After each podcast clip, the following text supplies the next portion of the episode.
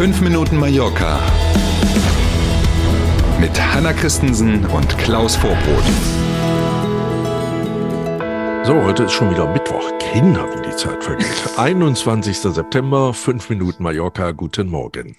Schönen guten Morgen. Kommt nun doch das Aus für die Maskenpflicht, auch in Spanien? Also wenn es nicht so ein ernsthaftes, eigentlich ein ernsthaftes Thema wäre, dann müsste man den ganzen Tag eigentlich nur lachen. Das ist mhm. ja, also das kann man später eigentlich auch so gar nicht in die Geschichtsbücher schreiben. Da müssen die denken, wir hatten alle voll einen an der Waffel irgendwie, keine Ahnung. Also, spätestens morgen werden wir im Laufe des Tages schlauer sein, denn heute tagt der Gesundheitsrat. Da sind Vertreterinnen und Vertreter aller spanischen Regionen drin. Der tagt in Madrid. Dort tagt dann morgen die Gesundheitskommission der spanischen Regierung. Mhm. Und es liegt mhm. tatsächlich wohl ein Vorschlag auf dem Tisch, dass man die Maskenpflicht, von der man uns ja in der vergangenen Woche noch erklärt hat, wie das ist mit im Flugzeug und so, dass also die Maskenpflicht im öffentlichen Nahverkehr, damit eben dann auch im Taxi zum Beispiel und eben auch in Flugzeugen abgeschafft wird, weil man heute, und da wiederum bin ich ja durchaus bei der Gesundheitsministerin in Madrid, keine mehr erklären kann, dass man zwar zu einem großen Volksfest gehen darf, aber auf dem Weg dahin mm. im Bus oder in der Straßenbahn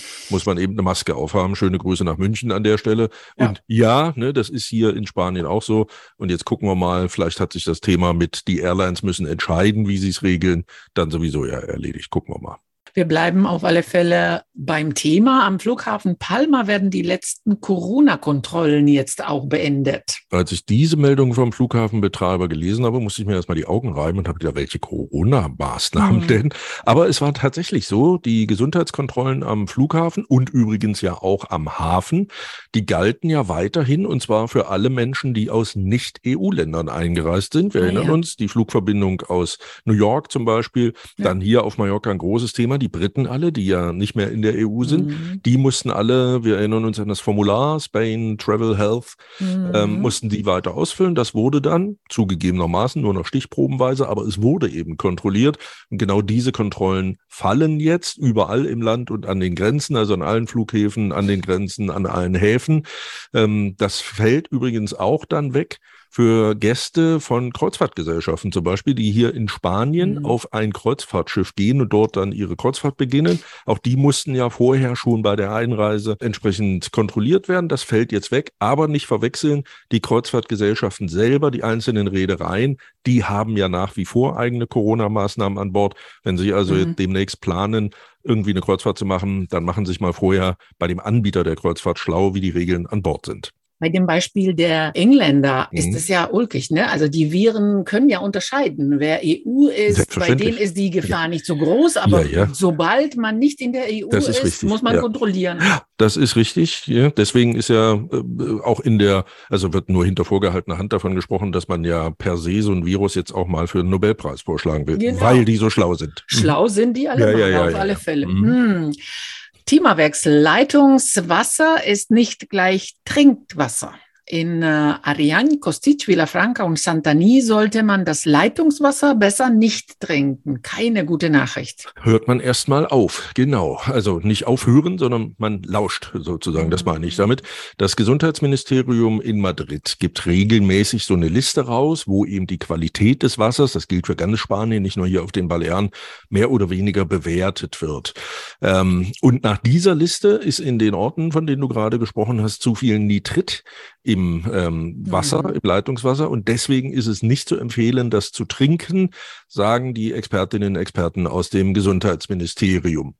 An anderen Orten gibt es auch Gründe, warum man vorsichtig sein soll oder das Leitungswasser besser gar nicht trinken soll. Und da wird es aber dann ganz verrückt. Da bemängeln die Verantwortlichen aus dem Gesundheitsministerium zu hohe Mengen, zum Beispiel an Natrium oder auch an Chlorid im Leitungswasser. Und dann gibt es, und jetzt wird's wirklich, ähm, muss man nicht echt so gucken, genau. Es gibt also zum Beispiel einige Teile von Manacor, nicht die ganze Stadt, aber einige Teile, mhm. da ist das so. In anderen ist es eben nicht so. Es gibt auch Teile von Santa Margalida, das ist ja zum Beispiel so eine so eine Sammelgemeinde mit mehreren Orten, ne, da ist es auch, in manchen ist es, in anderen ist es nicht. Da muss man tatsächlich dann in die Liste gucken, ob man drin steht oder nicht. Gleiches gilt für Felanitsch zum Beispiel auch. Hm, auch da raten eben die Fachleute aus dem Gesundheitsministerium, das Leitungswasser auf keinen Fall, ohne dass man es abgekocht hat, mindestens ähm, zu trinken. Wie gesagt, bei letzteren gilt es aber nicht für das ganze Gebiet, sondern immer nur mhm. die Straße ja, die andere nein. Wir sind beim Wetter. Auch heute bleibt das Thermometer knapp unter der 30 Grad Marke. Die Sonne scheint, aber es gibt auch größere Wolkenfelder kann man mit umgehen, denke ich. Ne? Temperaturen ganz angenehm, nachts kann man vernünftig schlafen. Ja. Ähm, die Langfristprognose der Wetterfrische sagt ja, dass wir uns auf einen goldenen Herbst freuen dürfen. In den nächsten Wochen allerdings noch nicht. Da kann es noch hin und wieder Schauer geben, aber äh, wie sagt Oma immer, da kann man sowieso nichts ändern am Wetter. Ne? Deswegen lassen wir es, wie es ist, freuen uns drauf und wünschen mhm. Ihnen einen schönen Mittwoch. Wir freuen uns sowieso, wenn nichts anderes, auf morgen um sieben. Bis dann. Tschüss.